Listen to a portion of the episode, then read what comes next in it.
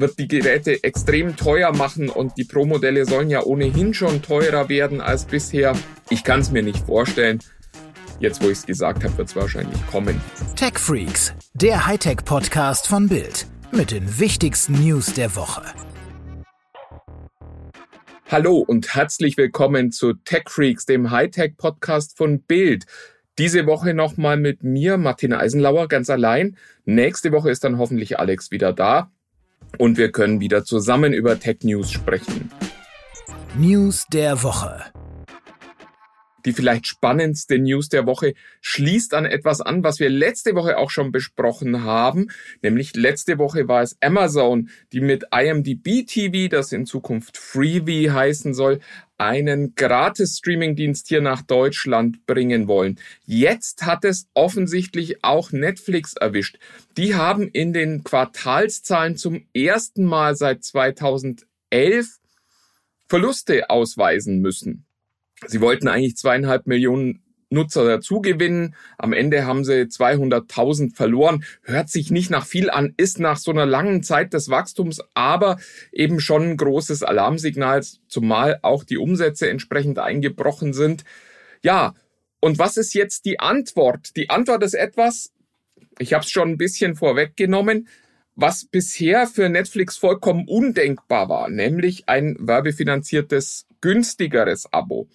Reed Hastings hat gesagt, sowas könnte tatsächlich Sinn machen. Also wir sprechen nicht über ein komplett gratis Abo, sondern über ein Abo, das ein bisschen weniger Geld kostet, dafür aber eben mit Werbung weiterfinanziert wird. Und jetzt kommt der Hammer. Disney Plus plant sowas auch schon. Die haben jetzt ja schon ein interessantes Modell, weil man bei denen ja für das Abo bezahlen muss und dann eben noch für Top-Filme nochmal richtig Geld extra zahlt, teilweise bis zu 20 Euro. Und offensichtlich spielt man auch bei Disney Plus mit dem Gedanken und möchte dieses Jahr noch ein werbefinanziertes Modell an den Markt bringen mit weniger Inhalten, dann aber eben auch Zugang zu diesen teuren Kaufvideos, die dann vielleicht nochmal ein Tick teurer sein können oder man macht sie, naja, wahrscheinlich macht man sie nicht billiger für die anderen. Ja, das ist momentan der Stand der Dinge und wir marschieren also offensichtlich dank der schlechten Zahlen von Netflix in eine Welt, in der es viel, viel Werbung geben wird, wenn wir Streamingdienste gucken. Spielzeug. Unsere zweite News hat ein bisschen was mit der ersten zu tun, nämlich Microsoft und Sony wollen auch in Videospielen Werbung bringen. Wir kennen das schon vom Handy, man lädt ein Spiel runter, man darf ein bisschen spielen und dann muss man sich einen Werbespot angucken und das könnte uns in Zukunft auch in Videospielen erwarten. Momentan ist es allerdings tatsächlich so, dass beide sagen, sie machen das nur für Free-to-Play-Games. Das heißt, wir werden das nicht in einem Horizon, in einem Elden Ring oder in einem Halo sehen müssen, sondern ja, in Free-to-Play-Games, die dadurch aber für die Entwickler halt deutlich attraktiver werden, weil sie können diese Spiele dann online stellen und wirklich sofort Geld damit verdienen, dass sie Werbung einblenden. Auch hier Bisher hatten wir auf den Konsolen keine Werbung. Ja. Die Zeiten sehen nicht gut aus für werbefreie Unterhaltung. Today we're introducing unser täglich Apple gibt uns heute. Und natürlich gibt es auch wieder News von Apple diese Woche. Alle sprechen schon über das iPhone 14, auch wenn das erst im September kommt. Ähm, die WWDC scheint weit weniger Begeisterung bei den Fans auszulösen. Dazu gibt's eigentlich keine neuen Gerüchte mehr. Ich will heute mal es andersrum machen als sonst und sagen, was wird eigentlich nicht im iPhone 14 stecken? Und natürlich sprechen wir da dann auch wieder drüber, was tatsächlich drin stecken wird.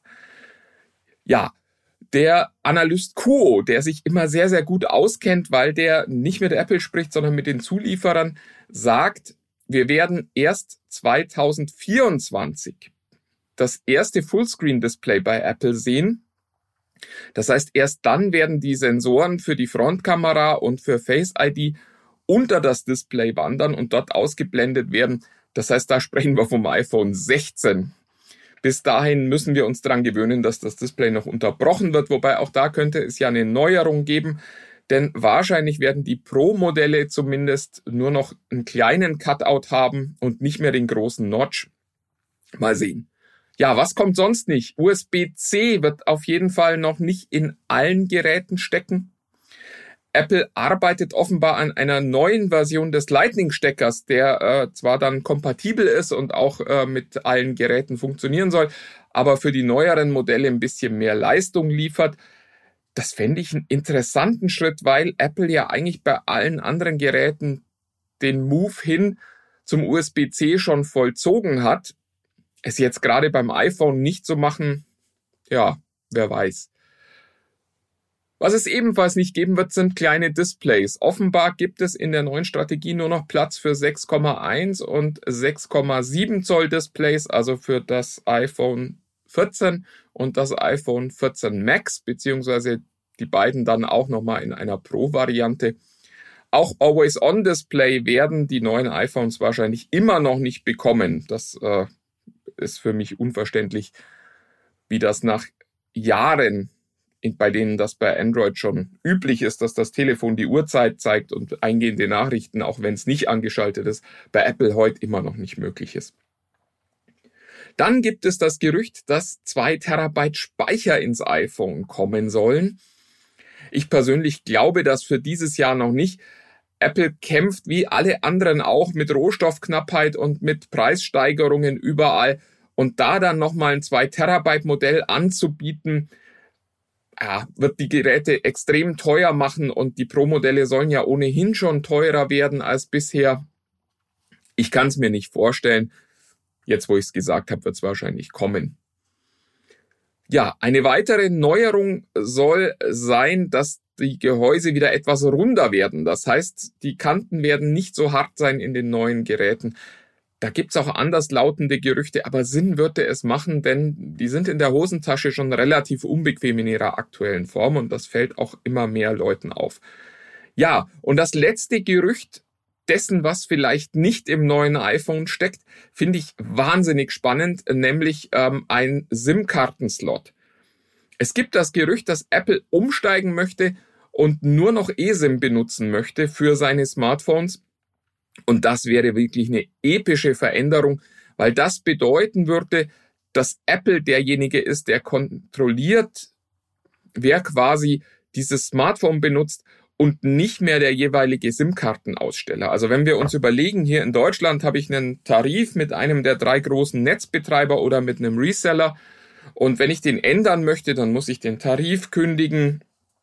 Und selbst wenn ich keine langen Kündigungsfristen habe, brauche ich immer noch eine neue SIM-Karte und das hält uns Kunden natürlich davon ab, die SIM-Karte zu wechseln bzw. den Tarif zu wechseln, weil die Karte muss uns erst neu geschickt werden und dann funktioniert das mit dem Auf- und Abschalten vielleicht nicht ordentlich und da hat man keine Lust drauf. Mit der eSIM könnte man das alles online in Sekunden machen. Das heißt, wenn man einen reinen eSIM-Vertrag hat, den es in Deutschland übrigens auch noch nicht gibt, ja, dann könnte man einfach sagen, ich war bisher bei der Telekom, ich wechsle jetzt zu Vodafone und übermorgen wechsle ich dann wieder zu O2. Und das würde den Markt extrem dynamisieren und da haben die Netzbetreiber natürlich keine Lust drauf. Deswegen ist eSIM bisher immer noch so ein Nischenthema, das für Geräte wie die Apple Watch ähm, benutzt wird. Aber sollte sich Apple tatsächlich zu diesem Schritt durchringen, wäre das natürlich eine immense Umwälzung im Markt und naja, fast so was wie mal wieder eine Revolution von Apple.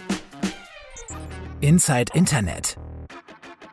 Ansonsten tut sich im Internet ja gerade wahnsinnig viel. Alle sprechen übers Metaverse und auch Mark Zuckerberg hat diese Woche eine große Mega-Show ums Metaverse angekündigt am Ende wird es eher so ein Offenbarungseid, dass er eigentlich auch nicht so richtig weiß, warum wir ins Metaverse sollen, weil es wurden im Rahmen der Show dann so um die zehn Games gezeigt. Die meisten kannte man schon, die, die man nicht kannte, will man vielleicht auch gar nicht spielen. Ja, und äh, Zuckerberg selbst sagte, die meisten werden wahrscheinlich über Games zum ersten Mal in ihrem Leben ins Metaverse kommen. Und da muss man ganz ehrlich sagen, das ist keine Antwort darauf, wie Menschen die Zukunft des Internets nutzen sollen. Denn wir erinnern uns, Virtual Reality Spiele gibt es schon seit Jahren Und ja, sie sind seit Jahren erfolglos, weil sie seit Jahren keinen signifikanten Mehrwert bieten. Dafür muss man ständig diese dämliche Brille auf dem Kopf haben, die im Zweifelsfall dann auch noch ein Kabel hat. Und das macht alles momentan noch keinen Sinn. Wir müssen mal sehen, es ist nur enttäuschend, dass eine Firma, die jetzt gesagt hat, wir nennen uns in Meta-Plattforms um, wir wollen nur noch Metaverse machen, wir wollen riesige Investments in das Metaverse tätigen, bis heute keine guten Antworten dazu hat, was die Menschen dort eigentlich machen sollen. Meine Meinung. Die EU plant einen Schlag für uns Verbraucher gegen die böse Industrie. In Zukunft sollen die Menschen nur noch USB-C-Netzteile haben und auch alle Geräte runter bis zum Kleingerät im besten aller Fälle, im ersten Schritt aber vor allem Handys und Tablets sollen nur noch mit USB-C geladen werden. Spannend für Apple, die ja offensichtlich noch nicht so weit sind und immer noch auf ihren Lightning-Stecker setzen. Ich bin dagegen. Zuerst mal, es gibt gute Argumente dafür. Es gibt wahnsinnig viel E-Waste, der dadurch entsteht, dass es diese unterschiedlichen Netzteile gibt. Und da gibt es tolle Zahlen der EU, wie viel man davon sparen könnte. Ich glaube ehrlich gesagt, dass es am Ende trotz dieser Vorteile eigentlich nur Nachteile hat, sich auf einen Standard festzulegen. Denn wir dürfen zwei Dinge nicht vergessen. Nummer eins, es gibt schon einen Standard, der heißt USB-C. Praktisch alle Geräte nutzen inzwischen USB-C. Also nur noch alte Geräte und billige Geräte nutzen mal einen Micro-USB und ganz teure Geräte, die iPhones nutzen den Lightning-Stecker. Alle anderen haben inzwischen schon USB-C. Auch Kopfhörer, auch anderes Zubehör. Das ist einfach inzwischen ein de facto Standard und man braucht nicht mehr für jedes Gerät ein eigenes Netzteil. Viele Hersteller liefern auch schon nur noch Kabel mit. Gut, die könnte man sich wahrscheinlich auch noch sparen, aber die sind nicht so sehr das Problem, weil leicht und einfach zu recyceln im Zweifelsfalle. Auf der anderen Seite sehen wir aber, dass so eine Pflicht einfach auch Innovationen ja, ähm, beschränken und verhindern würde. Die EU plant seit 2009 diese Verpflichtung zu einem Standard, nur war es damals nicht der USB-C, sondern der Micro-USB. Und hätte sich damals die EU durchgesetzt, dann würden wir wahrscheinlich heute noch alle Micro-USB-Anschlüsse haben, weil die natürlich in den Ländergesetzen stehen würden und ohne eine Gesetzesänderung auch gar nicht so einfach geändert werden könnten. Ich weiß nicht, ob man da jetzt wirklich nochmal eine Regelung braucht. Eine Arbeitsgruppe hat sich diese Woche ganz, ganz deutlich dafür entschieden. Im Mai geht das Ganze jetzt ins Parlament und wenn das Parlament dann zustimmt, dann könnte es tatsächlich EU-Gesetz werden. Wir müssen abwarten. Aber ich glaube, anders als beim Roaming tut sich die EU da keinen Gefallen, etwas zu regeln, was eigentlich im Markt inzwischen wunderbar geregelt ist. Ja, und damit wären wir für heute auch schon wieder am Ende unseres Podcasts. Wie schon gesagt, Nächste Woche ist Alex wieder mit dabei. Da müsst ihr nicht nur mich plappern hören hier. Und ja, wir hören uns dann. Ich freue mich, wenn ihr wieder dabei seid. Habt ein gutes Wochenende, habt eine aktive Woche und habt viel Spaß. Bis dann. Tschüss.